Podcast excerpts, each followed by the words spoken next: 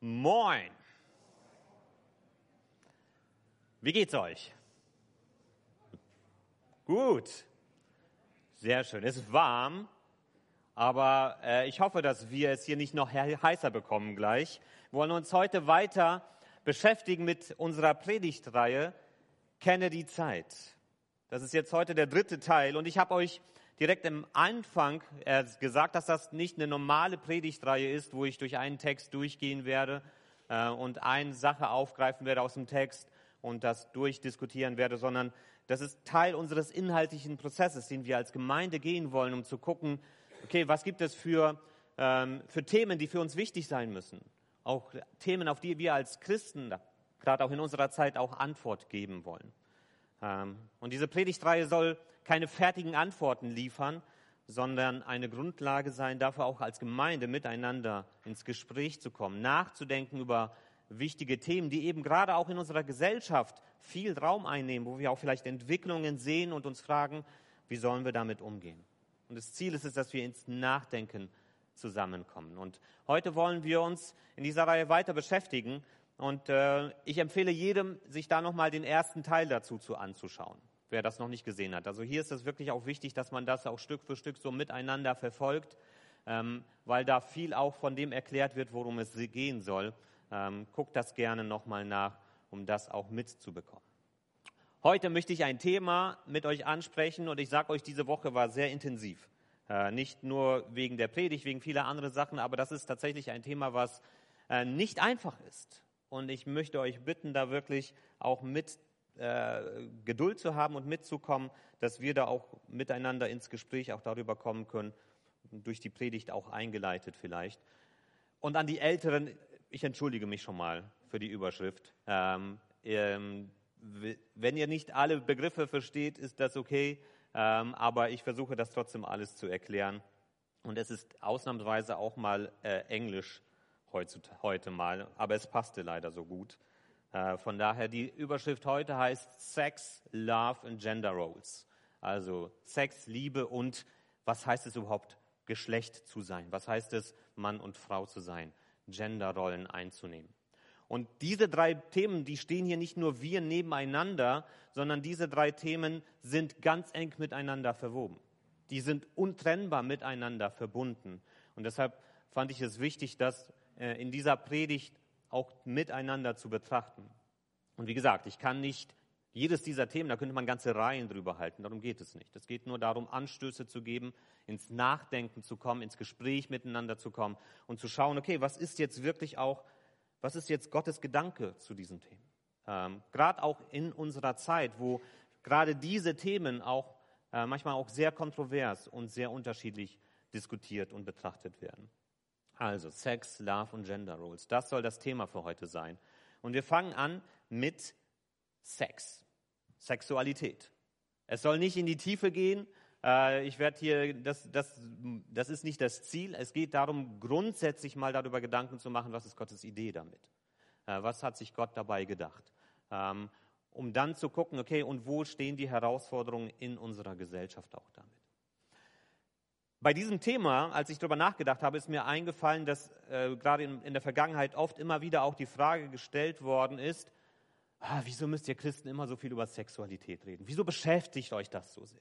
Ich weiß nicht, ob das euch vielleicht auch begegnet ist, gerade in konservativen Gemeinden wird das manchmal so vorgeworfen, dass man sich so sehr mit diesem Thema auch auseinandersetzt und gibt es nicht wichtigere und andere Themen.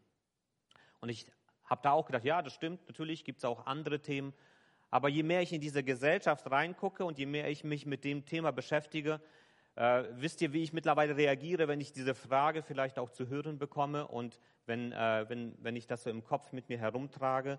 Ich reagiere mittlerweile so.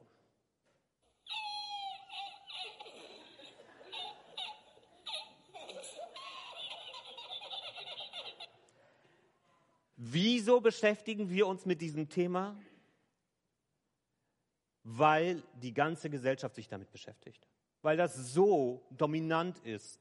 Ich habe mal wirklich, ich hatte mal überlegt, dass ich das mache, aber es wäre wirklich viel Arbeit.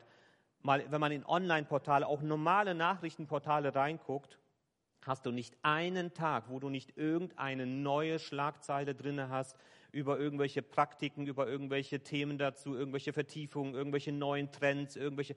Das ist omnipräsent, es ist überall. Und gerade auch, es gab eine Weile diese Jugendjournale von Spiegel und Zeit, Z und wie die alle heißen. Und da war das, war das Dauerthema. Und wenn ich heute die Frage gestellt bekommen würde, wieso reden Christen so viel über Sex und machen sich so viel Gedanken darüber, da würde ich lachen. Ich würde sagen, das ist lächerlich, dass ihr diese Frage stellt. Die Frage dahinter ist nicht, wieso beschäftigen wir uns damit? Die Frage dahinter ist im Grunde, wieso mischt ihr euch da überhaupt ein? Wieso redet ihr überhaupt in dieses Thema rein? Lasst uns einfach in Ruhe, wir wollen unser Ding machen, wir wollen das so machen, wie wir das wollen. Das ist das, was dahinter steht. Nicht, dass wir darüber reden, sondern dass wir eine Meinung dazu haben. Das ist das Problem. Und wir haben eine Meinung dazu. Aber dieses Thema ist allgegenwärtig und es nimmt unglaublich viel Raum ein in unserer Gesellschaft. An so vielen Stellen. Man muss auch nur manchmal abends durchzeppen durch, durch, durch die Fernsehkanäle und dann sieht man auch ganz irre Geschichten, irre Dating-Shows, ich weiß nicht, ob ihr das schon mal gesehen habt, wo es nur um diese Themen geht. Total irre.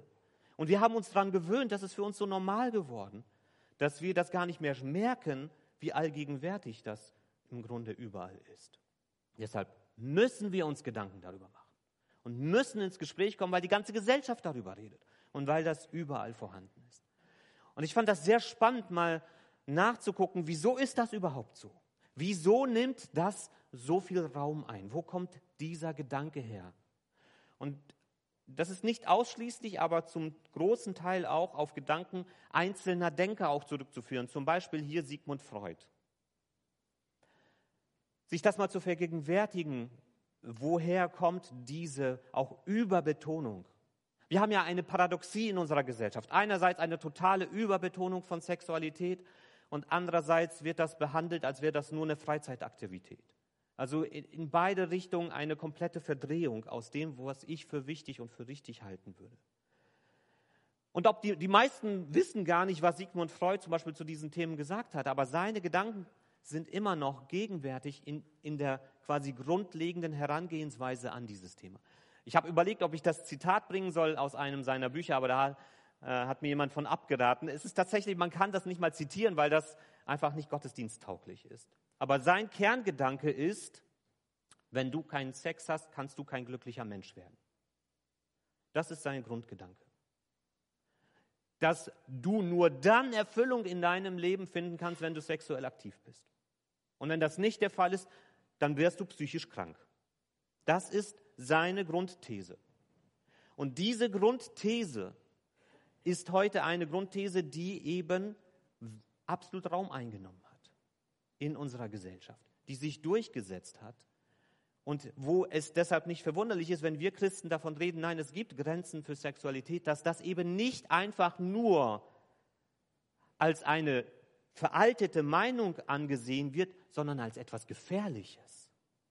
Wir riskieren die psychische Gesundheit unserer Jugendlichen und Kinder, wenn wir solche Gedanken weitergeben. Das geht unter anderem mit auf Menschen wie Sieg, Sigmund Freud zurück. Also unsere christlichen Überzeugungen, wenn sie in dieses Thema reinsprechen, sind nicht einfach nur veraltet, sondern gefährlich. Und deshalb ist da auch so eine Vehemenz dagegen, wenn wir über diese Themen reden, weil das die dahintergehende Theorie ist, das, was angesetzt wird. Aber ich finde es spannend, auf der anderen Seite mich damit zu beschäftigen, ist das, was uns in unserer Zeit über Sexualität verkauft wird, ist das wirklich das, was der Wirklichkeit entspricht?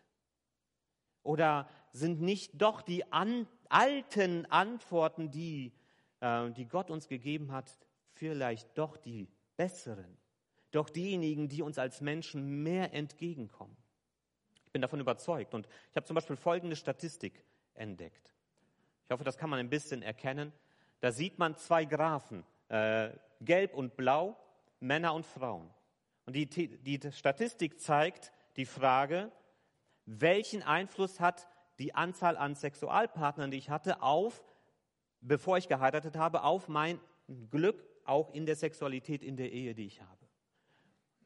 Nach rechts ist es immer mehr Sexualpartner und die Grafik geht nach unten. Was uns heute ja vermittelt wird, ist, wenn du nicht dich ausprobiert hast, dann kannst du gar keine glückliche Sexualität haben. Du musst das erstmal alles austesten und äh, dich ausprobieren und erst dann in die Ehe gehen und dann weißt du, was du willst. Die Wirklichkeit scheint eine komplett andere zu sein. Die glücklichste Ehe, auch sexuell, haben die, die nur einen Partner hatten in ihrem Leben. Das ist wirklich interessant.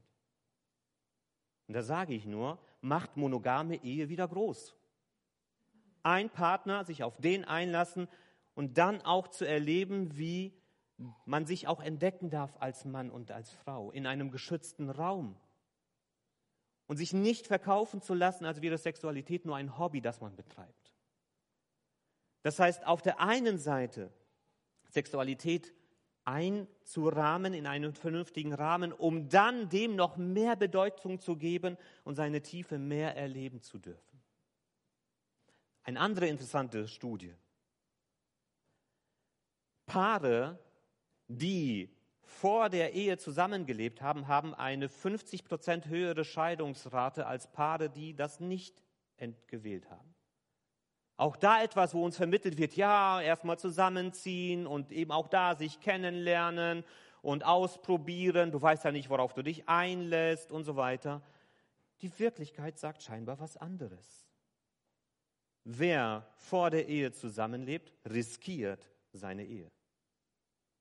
Und da stelle ich mir die Frage, ist das, was uns vermittelt wird, auch über das Miteinander von Mann und Frau auch auf sexueller Ebene. Ist das wirklich das, was uns gut tut? Ist das wirklich das, was uns wirklich hilft in unserer Zeit? Oder bewegen wir uns dort nicht auf Wegen, die uns als Menschen am Ende kurzfristig, kurzfristig vielleicht einen guten Moment bescheren, aber als Ganzes, auch als Gesellschaft, uns am Ende nachteilig sind und schaden? Und ich bin davon überzeugt, dass die alten Antworten der Bibel aktueller sind denn je. Und dass es deshalb wichtig ist, dass wir uns als Christen da nicht in die Ecke drängen lassen und nicht sagen lassen, haltet euch da raus. Ihr habt dazu nichts zu sagen oder ihr seid gefährlich. Nein, wir haben was zu sagen. Die Bibel hat dazu was zu sagen. Und das sind keine Gedanken, wo es darum geht, jemandem irgendwas Schlechtes an die Backe zu kleben, sondern es sind Dinge, die helfen sollen, Leben zu gestalten in einer verantwortlichen und tiefen und guten Art und Weise. Und ich möchte dazu ein paar biblische Grundsätze formulieren, die uns helfen sollen, das vielleicht noch ein bisschen zu verstehen, wie Gott auf äh, dieses Thema ausschaut.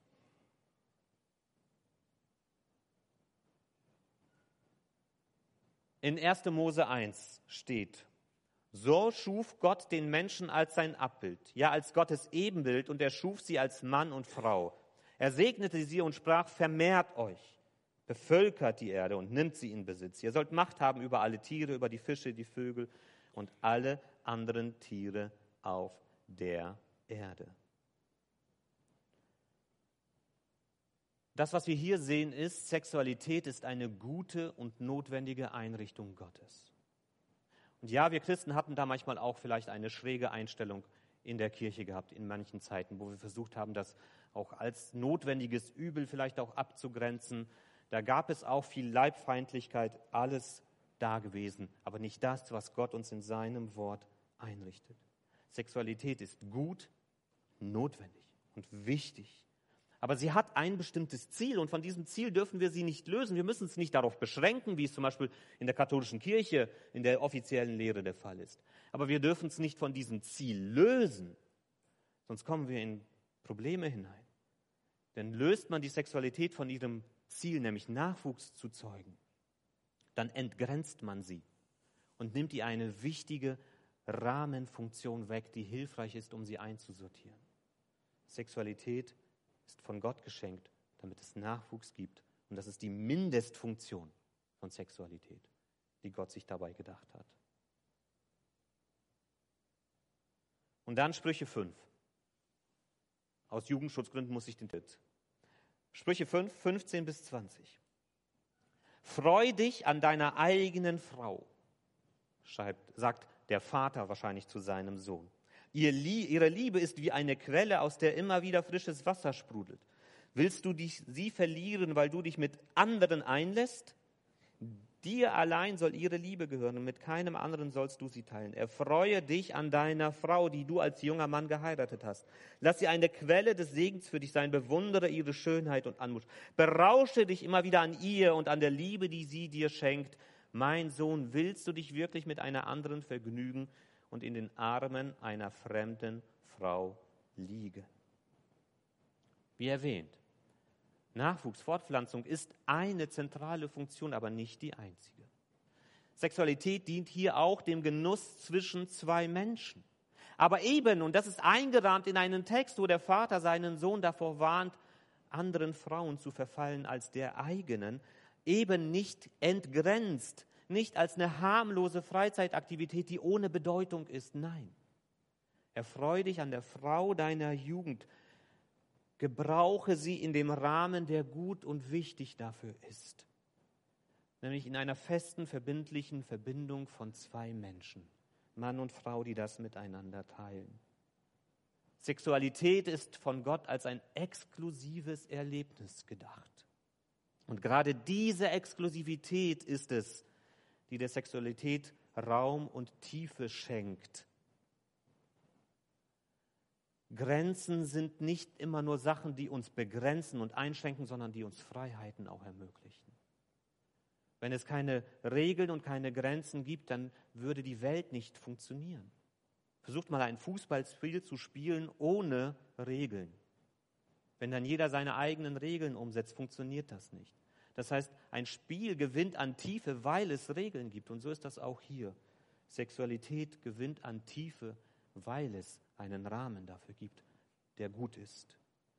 Aber er macht hier auch deutlich in diesem ganzen Zusammenhang, Sexualität ist eine starke Kraft. Ja, das ist so. Da brauchen wir uns nichts drüber äh, einzubilden, ist es. Eine unglaubliche Triebfeder für uns Menschen.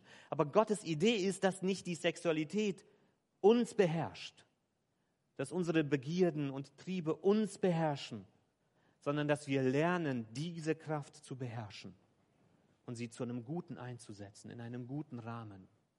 Das ist Gottes Idee für Sexualität. Und deshalb können wir als erstes festhalten, Sexualität ist ein Geschenk, das richtig verpackt am meisten Freude macht. Sexualität ist ein Geschenk, das richtig verpackt am meisten Freude macht. Das ist Gottes Idee dazu. Gender Roles also, das ist ein neudeutscher Begriff, Gender, getrennt von biologischem Sex, von dem biologischen Geschlecht, das Soziale, wie wir uns als Mann und Frau verhalten in unserer Gesellschaft und dass wir gewisse Rollen da auch einnehmen. Aber das, was ich sehe, ist, dass es dort eben gerade in diesem Bereich auch enorm viel Bewegung gegeben hat in den letzten Jahrzehnten. Manche davon gut.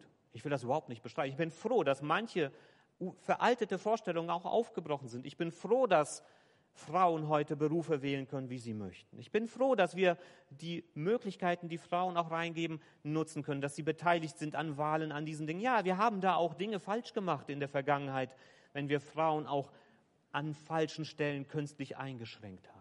Absolut richtig. Und ich bin froh, dass vieles davon aufgebrochen ist auch weil es uns auf der anderen Seite manche Illusionen nimmt. Ich bin froh, dass Frauen in Führungsetagen sind, weil sie uns zeigen, Frauen sind nicht die besseren Menschen. Die bauen genauso Mist wie Männer auch. Und die sind genauso machtgierig und sind genauso inkompetent und sind alles genauso wie Männer auch. Das ist auch schön daran, dass jede Illusion geraubt ist, Frauen würden die Dinge besser machen. Man muss nur in den öffentlich-rechtlichen Rundfunk reinschauen, um zu sehen, dass das nicht der Fall ist. Auch darüber bin ich froh weil wir eine größere Ehrlichkeit auch haben dürfen im Umgang miteinander. Aber auf der anderen Seite sehe ich auch, dass wir in der Gefahr stehen, uns an manchen dieser Fragen über ein gutes Ziel hinaus zu bewegen und zu verirren und uns zu verlaufen in manchen dieser Fragen. Und was macht man, wenn man sich verläuft? Das ist mir mal passiert. Zum schlimmsten Zeitpunkt, den man sich vorstellen kann. Meine Frau kennt die Geschichte, nämlich in unseren Flitterwochen. Wir waren im Schwarzwald unterwegs. ein schöner Spaziergang. Es wurde schon etwas lang, die Strecke war etwas länger als gedacht und wir mussten einen anderen Weg nehmen, weil der andere gesperrt war und sind durch den Wald gegangen und wir haben uns verlaufen. Ich als Mann hatte die Karte in der Hand und meine Frau meinst du nicht, wir sollten zurückkehren und vielleicht dort wieder dann gucken und dass das der Weg. Nein, Und dann sind wir weiter geradeaus und haben einen riesigen Umweg gemacht. Und die Stimmung war am Tiefpunkt, das war, wie gesagt, äh, fürchterlich. Was macht man, wenn man sich verläuft? Man läuft nicht einfach weiter in der Hoffnung, dass es schon irgendwie besser wird. Wenn man weiß, man ist auf dem falschen Weg oder man sich nicht sicher ist, ob man auf dem richtigen Weg ist, dann muss man anhalten. dann muss man die Karte rausholen, die man auch lesen kann, hoffentlich kompetent dafür ist, nicht so wie ich. Und dann muss man sich zur Not auch einen Kompass in die Hand nehmen, sich orientieren, wo bin ich gerade. Und im schlimmsten Fall muss ich Schritte zurückgehen. Das Mantra unserer Zeit, das ist ja fast schon so wie, wie bei Honecker, ne? vorwärts immer, rückwärts nimmer. Da haben wir gesehen, was es der DDR gebracht hat. Und ich glaube nicht, dass das die Lösung für uns ist als Gesellschaft, indem wir sagen, wir sind uns unsicher, aber wir hauen einfach mal vorwärts weiter rein sondern dass wir auch dort die Mut haben, auch gerade als Christen innehalten und fragen, ist das wirklich alles auf dem richtigen Weg? Und ich sehe gerade in dieser Beziehung zwischen den Geschlechtern sehr viel Verwirrung und Überforderung. Sehr viel, wo man auch an die Grenzen kommt und auch auf der Identitätssuche ist und sich nicht sicher ist, wer bin ich eigentlich? Und was ist meine Aufgabe in dieser Welt? Was ist meine Aufgabe in Partnerschaft? im Umgang mit dem anderen Geschlecht sehr viel Unsicherheit, weil so viel unklar geworden ist und unsicher geworden ist. Und ich habe gesagt, ich habe nicht alle Antworten darauf. Aber manchmal ist es notwendig, innezuhalten und einen Schritt zurückzugehen und sich zu fragen, okay, was sind die Grundprinzipien, auf die wir uns vielleicht erst einmal verständigen können? Und um dort, von dort aus wieder loszugehen. Und so ist das auch bei Mann und Frau. Was ist, vielleicht eine hilfreiche Frage, was ist der Unique Selling Point der Geschlechter? Also auf Deutsch langweilig Alleinstellungsmerkmal. Was ist das Alleinstellungsmerkmal der Geschlechter? Das Alleinstellungsmerkmal von Frauen und das Alleinstellungsmerkmal von Männern. Die Idee heute ist im Grunde, gibt es keine Unterschiede. Aber das wissen schon Kleinkinder, dass das nicht stimmt. Und dann versucht man das den Kleinkindern auszutreiben, dass sie als Erwachsene das ignorieren, was eigentlich jeder weiß. Natürlich gibt es Unterschiede zwischen den Geschlechtern. Man muss sie nicht künstlich größer machen, als sie sind. Muss man nicht. Aber man sollte sie auch nicht erzwungenermaßen kleiner machen, als sie sind. Was ist der Unique Selling Point von Geschlecht? Das als einen Startpunkt auch zu nehmen, ein Stück weit. Und wisst ihr, manchmal findet man sehr überraschende Allianzen, mit denen man nie gerechnet hat. Ich als ein sehr konservativ aufgewachsener und immer noch überzeugter Christ hatte immer in Evolutionsbiologen meinen Feind gesehen. Die reden immer von Evolution und all diesen Sachen, damit konnte ich nichts anfangen, war nicht überzeugt, dass das wirklich hilft. Aber heute bin ich mir nicht so sicher, ob sie wirklich unser Feind sind, oder ob wir nicht von denen auch viel lernen können. Nämlich, dass Geschlecht sehr wohl eine Funktion hat. Dass das keine Kosmetik ist, die man beliebig verändern und anpassen kann, sondern dass das etwas ist, was ganz tief in uns als Menschen hineingelegt ist, mit einem bestimmten Ziel, mit einer Aufgabe. Mann sein ist eine Aufgabe. Frau sein ist eine Aufgabe und dass Gott das genauso angelegt hat. Und ob man nun von der Evolution ausgeht und sagt, so hat es sich am besten herauskristallisiert, damit wir Menschen in dieser Welt bestehen können. Oder ob ich von der Schöpfung ausgehe und sage, so hat sich Gott das gedacht, damit ihr Menschen in dieser Welt bestehen könnt. Am Ende ist mir das wurscht, ganz ehrlich. Das Ergebnis ist das gleiche. Unsere Geschlechtlichkeit ist nicht ein Unfall der Geschichte. Und es ist auch keine Kosmetik sondern es ist ein Geschenk. Und es ist eine Aufgabe, beides. Ein Geschenk und eine Aufgabe. Geschlecht ist zunächst einmal vor allem dafür da, wegen Fortpflanzung und Nachwuchs, wie wir es schon im ersten Teil auch gesehen haben bei der Sexualität.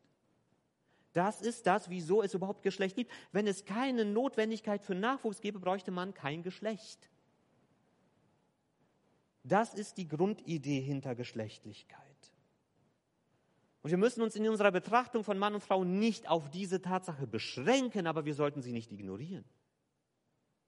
Sonst wird es verwirrend. Sonst weiß man überhaupt nicht mehr, wofür bin ich Geschlecht. Und dann kommt man auf die Idee, es gäbe tausende von Geschlechtern. Gibt es nicht. Es gibt zwei. Das ist Gottes Idee dahinter. Oder das ist das Ergebnis von Evolution, wie man es immer auch betrachten will. Und diese Betonung, wenn man das so betont, bedeutet nicht, dass wir irgendetwas an dieser Vielfalt, die wir dann auch sehen und erleben, auch diese große Bandbreite, dass wir irgendwas davon ignorieren wollen. Aber Vielfalt ist eben nicht Beliebigkeit und Willkür. Ein Begriff oder ein Bild, was heute immer wieder benutzt wird, um Einzigartigkeit zu symbolisieren, ist die Schneeflocke. Wir sind alles einzigartige Schneeflöckchen. Ist das nicht toll? Aber wisst ihr, so einzigartig sind die Schneeflocken untereinander gar nicht. Was hat jede Schneeflocke gemeinsam? Habt ihr schon mal fünfzackige Schneeflocken gesehen? Es sind immer sechs. Habt ihr schon mal eine Schneeflocke aus Holz gesehen? Oder aus Kupfer, die vom Himmel herunterfällt? Das wäre ziemlich doof, wenn da plötzlich Schneeflocken aus Kupfer runterknallen würden. Wäre gut für die Kupferindustrie, wäre schlecht für uns. Schneeflocken haben mehr gemeinsam, als dass sie Vielfalt haben. Ja, in ihrer konkreten Ausgestaltung sind sie sehr unterschiedlich. Keine Schneeflocke gleich der anderen, aber in den entscheidenden Punkten sind sie einheitlich, sind alle aus Eis, Wasser und haben sechs Zacken. Acht? Dann acht. Nee, das, äh, das, ist, äh, das ist mit Chat-GPT hergestellt, die Bilder. Das äh, würde ich nicht auf die, äh, auf die Dinger gucken. Ähm, sechs. Das heißt, wenn wir auch über uns als Geschlecht reden in unserer Vielfalt, dürfen wir diese Vielfalt nicht ausblenden, aber wir dürfen auch nicht ignorieren, dass es sehr viele Dinge gibt, die sehr wohl auch dazu einheitlich passen. Es braucht also eine gesunde Einheitlichkeit und auch einen Blick für das, was verbindet, damit Vielfalt erst zum Tragen kommt. Ein anderes Bild, eine Statistik, die vielleicht auch hilft, um das zu verstehen. Weil oft dann gesagt wird, wenn man davon redet, ja, grundsätzlich sind sie so und so. Dann kommen schon die ersten Schlaumeier, ja, aber ich kenne jemanden, der ist ganz anders. Grundsätzlich bedeutet nicht, dass es Ausnahmen gibt. Das ist hier eine Grafik, Gaußsche Normverteilungskurve. Bedeutet, ja, es gibt eine Vielfalt, aber es gibt auch einen Schwerpunkt. Das ist nicht gleichmäßig verteilt. Und auch das zu sehen und anzunehmen, ja, es gibt grundsätzlich gewisse Sachen, die uns verbinden. Und die Ausnahme ist nicht die Erklärung dafür, dass die Grundsätzlichkeit falsch ist. Und das dürfen wir uns auch immer wieder bewusst werden lassen. Die Ausnahmen negieren den Regelfall nicht und der Regelfall schließt natürlich auch die Ausnahmen nicht aus. Und das müssen wir in der richtigen Balance und Waage halten. Was ist also der Unique Selling Point der Geschlechter? Bei Frauen ist es, dass sie Kinder kriegen können. Und ich glaube, das ist etwas, was in unserer Gesellschaft nicht mehr so wertgeschätzt wird. Dieses Wunder, dass Gott euch die Möglichkeit gegeben hat, neues Leben in diese Welt hineinzusetzen. Und ich werde dazu später noch was sagen, aber ich möchte an dieser Stelle schon mal sagen, liebe Frauen, lasst euch diese Einzigartigkeit niemals unter Wert verkaufen. Niemals als irgendein Unfall der Geschichte, als Nebensächlichkeit. Das ist euer Alleinstellungsmerkmal. Selbst wenn wir Männer es versuchen würden, könnten wir niemals ein Kind auf die Welt bekommen Und wenn wir es doch irgendwie hinbekommen, würden wir wahrscheinlich dabei sterben bei den Schmerzen, die ihr dabei ertragen müsst. Das ist euer Alleinstellungsmerkmal. Was ist das bei Männern? Puh. Heute wird ja vermittelt, Frauen können alles genauso gut wie Männer. Stimmt aber nicht. Stimmt nicht. Das, was Gott für uns Männer hineingelegt hat, ist zum Beispiel ganz simpel, dass wir mehr Kraft haben als Frauen. Ist einfach so. Ich, ich fordere euch heraus. Lasst mal, also ich wieder, waren jetzt hier schon wieder, ja, aber ich kenne eine Frau, die hat schon mal einen Mann beim Armdrücken besiegt. Normverteilung. Ich weiß, dass hier jemand aus dem, auf dem Jungscher regelmäßig die Männer beim Händedrücken dann äh, herzlichen Glückwunsch dazu. Aber das ist nicht die Regel und es wächst sich auch irgendwann mehr aus, je älter man wird. Körperbau zum Beispiel. Ein Beispiel dafür. Ich, ich fordere euch heraus, lasst mal, lasst mal alle, bei allen Sportarten die Aufteilung zwischen Männern und Frauen fallen. Und ihr werdet sehen, die Frauen werden darum betteln, dass das wieder zurückkommt. Die Aufteilung in Männer und Frauen ist nicht dazu da, um Frauen zu degradieren. Weil ihr tut mir leid, ich sage das ganz offen, keine Chance hättet in den meisten Sportarten. Ist einfach so. Ist einfach so. In den 90ern hat ein deutscher Tennisspieler, der war über 30, der hat jeden Tag Zigaretten geraucht und alles, der war irgendwo in Platz 205 oder was auch immer der Weltrangliste bei den Männern. Und er hat gegen äh, Serena und Venus Williams gespielt. Jeweils einen Satz gegen die, die waren damals auf dem aufsteigenden Ast, gerade ein Jahr davor wirklich Nummer eins zu werden. Ein Satz gespielt und er sagte, die haben keine Chance und sie haben ihn herausgefordert und er hat sie gnadenlos abgezogen. Keine Chance, zu null nicht ganz, aber keine Chance gehabt. Fußball genauso. Das beste Frauenfußballteam hat keine Chance gegen Highschool-Mannschaften. Ist einfach so. Gott hat in uns Männern Kraft reingelegt. Wieso? Weil es notwendig ist. Weil Frauen sind, wenn sie Kinder versorgen und so weiter, sind hilfsbedürftig. Und das dürfen wir uns eingestehen. Das ist doch keine Degradierung von Frauen, sondern es ist eine Anerkennung unterschiedlicher Rollen. Dass Männer sie verteidigen müssen, wenn da ein Tiger aufkommt, wenn der da keine Kraft in den Armen hat und so rumspaziert, dann kann er nichts machen. Dann riskiert er seine Familie. Das ist und dann gibt es auch, das natürlich auch in der Psyche macht das dann Unterschiede, wie wir angelegt sind, in dem, wie wir auf Dinge reagieren. Frauen sind darauf ausgelegt, dass da Sorge und Kümmern ist. Nicht, dass Männer das nicht könnten, aber trotzdem ist das ihre, ihr Alleinstellungsmerkmal. Und Männer haben andere Fähigkeiten, die manchmal heute dann negativ gesehen werden, weil wir in unserer Bürowelt keinen Platz mehr dafür haben. Und weil uns eingeredet wird, wir müssten genauso empathisch und gefühlvoll sein wie Frauen und so weiter. Nein, das hat einen Sinn, dass wir uns mit unseren Gefühlen nicht so jeden Tag dann uh, beschäftigen. Das hat Funktion. Und das dürfen wir nicht einfach ignorieren. Ich sage nicht, dass wir es darauf begrenzen und dass das alles wegredet und so weiter. Überhaupt nicht. Aber uns in unserer Einzigartigkeit auch erstmal anzuerkennen und stehen zu lassen. Und das als etwas Positives anzunehmen. Und dann zu lernen, gut damit umzugehen.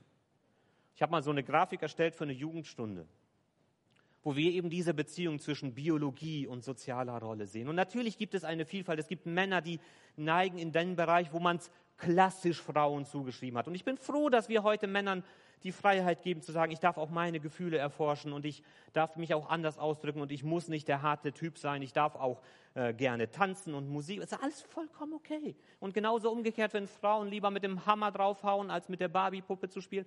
Das ist gut, das ist vollkommen okay. Ich bin da keiner, der irgendwie so von diesen Alpha-Bros, die dann sagen, die Frauen müssen sich da einsortieren und hier ist genau ihr Raum und was. Überhaupt nicht. Überhaupt nicht. Das ignoriert aber trotzdem nicht, dass wir Männer und Frauen sind und dass wir trotzdem anders sind und unterschiedlich sind und dass wir uns in unserer Unterschiedlichkeit entdecken und stehen lassen dürfen. Ich möchte an dieser Stelle zwei Hinweise geben an euch Frauen. Es war eine Untersuchung gemacht worden von einer, ähm, nee, erstmal ein Hinweis. Also, an dieser Stelle kann ich als Mann euch Frauen nicht sagen, was es heißt, Frau zu sein. Das will ich mal klarstellen. Ich als biologischer Mann mit all dem, was wir gehört haben, kann nichts sagen darüber, was es für euch bedeutet, Frau zu sein. Das müsst ihr selbst entdecken. Das müsst ihr selbst miteinander, auch als Frauen, untereinander diskutieren und ausmachen.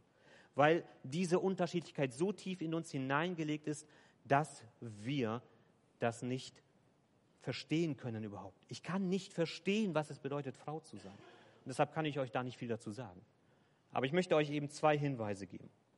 Das eine ist, wurde eine Untersuchung gemacht, dass Frauen, Studentinnen, die alle Möglichkeiten offen haben, lieber einen reichen Mann heiraten, als ihre Karriere zu verfolgen. Und da wurde dann gefragt, ja, äh, ist das wirklich, ist das irgendwie irgendwas schiefgelaufen darin? Und die Professorin war selber überrascht, weil sie gesagt hat, damit habe ich nicht gerechnet. Und sie ist eine, die eigentlich das Gegenteil erwartet hätte. Aber wo die, die Tendenz der Frauen, wenn sie die Möglichkeit dazu hatten, dahin war zu sagen, ich möchte mich lieber um Familie kümmern, als Karriere zu machen. Bedeutet nicht all. Gibt auch andere Beispiele. Aber dort, wo die Wahl ist, eher die Tendenz dazu zu sagen, ich möchte lieber mich um Familie kümmern. Und das Interessante ist, das beobachtet man zum Beispiel in Ländern, wo die Gleichberechtigung am stärksten ist, zum Beispiel in Skandinavien, dass Frauen dort viel stärker die klassischen Frauenberufe wählen als in dritte Weltländern oder aufstrebenden Ländern, wo der ökonomische Druck so stark ist. Dort wählen Frauen lieber Berufe, die mehr Geld versprechen. Aber in gleichberechtigten Nationen, je stärker die Gleichberechtigung ist, umso stärker wählen Frauen die Berufe, die klassische Frauenberufe sind. Einfach mal stehen lassen. Und an diesem Punkt möchte ich euch Frauen einfach nur sagen, lasst euch als Frauen niemals ein schlechtes Gewissen einreden, wenn ihr eurer Frau sein ganz bewusst so annehmen wollt, wie Gott es euch einzigartig geschenkt hat. Ich weiß, nicht alle Frauen werden Mütter, das ist mir bewusst. Und dann darf man trotzdem fragen, was bedeutet es dann, einfach Frau zu sein, äh, auch meine Einzigartigkeit auch in diesem Sinne auch zu gebrauchen. Aber wenn du Mutter sein willst oder Mutter bist, dann nimm das bewusst an und lass dir das von niemandem schlecht reden. Niemanden den Druck aussetzen, du musst wieder zurückkehren, du musst wieder in die alten Rollen zurück, in, in Beruf zurück. Und ich habe mir das mal so bewusst gemacht. Wieso sollten Frauen Zeit und Kraft und Nerven für Menschen investieren, denen ihr am Ende egal seid? Euer Arbeitgeber wird nicht an eurem Sterbebett mit euch sitzen, wenn ihr alt geworden seid. Eurem Arbeitgeber seid ihr am Ende egal, aber euren Kindern hoffentlich nicht die werden mit euch hoffentlich am Sterbebett sitzen. Und sie werden dankbar für das sein, was ihr in sie investiert habt. Lasst euch das niemals schlecht reden. Und das andere ist, dass wir auch in Zeiten von sexueller Revolution Frauen den, äh, vermittelt bekommen, dass sexuelle Revolution für sie eine Befreiung darstellt. Als wäre das etwas Gutes für Frauen. Und auch da möchte ich euch Frauen nur kurz sagen, it's a trap. Die sexuelle Revolution in den letzten 60er Jahren ist keine Befreiung für Frauen, sondern es ist, der, der, es ist im Grunde, Männer haben euch reingelegt. Männer haben euch reingelegt, weil sie euch vermitteln, unverbindlicher Sex ohne Verantwortung zu übernehmen, das klingt doch super. Das ist etwas, wovon wir Männer profitieren, nicht ihr Frauen. Und ihr müsst enormen Aufwand betreiben, das kam dann mit dazu, damit das überhaupt für euch möglich ist. Denn wir Männer, wenn wir sexuell aktiv sind, haben keine Konsequenzen daraus, die wir tragen müssen. Frauen grundsätzlich schon. Und auch da dürft ihr einfach auch für euch äh, das sagen lassen. Lasst euch da nicht reinlegen. Ich habe euch mal zum Beispiel, weil ein Wundermittel, was dann angepriesen wird, ist so eine kleine Pille damit das überhaupt möglich ist, komplett ohne Verantwortungsübernahme sexuell aktiv zu sein. Und ich weiß nicht, ob ihr mal die Packungsbeilagen eurer Pillen angeschaut habt. 17 Seiten mit Nebenwirkungen. Ihr tut euch nichts Gutes daran. Und das ist nicht das, wie es gedacht ist. Und da möchte ich einfach nur den Hinweis geben als eine Warnung, lasst euch nicht von uns Männern reinlegen, sondern nehmt Männer bei ihrer Verantwortung, lasst sie damit nicht entkommen indem sie euch einreden, das ist auch, was euch bestimmt irgendwie gut tut und gefällt. Tut es nicht. Gut, bevor ich zu den Männern komme, heute sind schon zu lange, ich mache hier einen Cut. Äh, das habe ich auch noch nie gemacht. Ähm, aber ich habe noch ein paar wichtige Sachen. Ja, ja, jetzt oh, jetzt kommen zu den Männern. Das ist mir zu wichtig. Ihr seid, es ist heiß, es ist müde, es sind 40 Minuten um. Ähm, wir machen uns das beim nächsten Mal, schauen wir uns das weiter an. Weil dann noch eben auch was zum Thema Beziehung und Partnerschaft kommt. Und ich möchte das nicht einfach runterspülen und, äh, und mich dem nicht weiter beschäftigen. Ähm, aber wir werden uns über Männer auch Gedanken machen und was es heißt, Mann zu sein. Ihr dürft auch darüber äh, reden. Und zwar unter den Stichworten Ruhe und Bewegung. Dass ich zwei Tendenzen bei Männern sehe, äh, die man positiv, aber auch negativ sehen kann. Aber ich, es tut mir leid, ich mache an dieser Stelle einfach mal einen Cut. Es ist einfach viel. Äh, und ich möchte das nicht runterspülen, einfach nur damit wir fertig werden. Dafür ist das mir zu wichtig. Und nächsten Sonntag schauen wir uns das an und dann auch noch das Thema Beziehung und Partnerschaft aus biblischer Sicht, wo das alles nochmal gebündelt wird. Ist das okay für euch? Tut mir leid. Äh, das äh, ist viel, ich weiß. Okay, ich spreche ein Gebet und dann äh, machen wir an dieser Stelle auch eine Pause.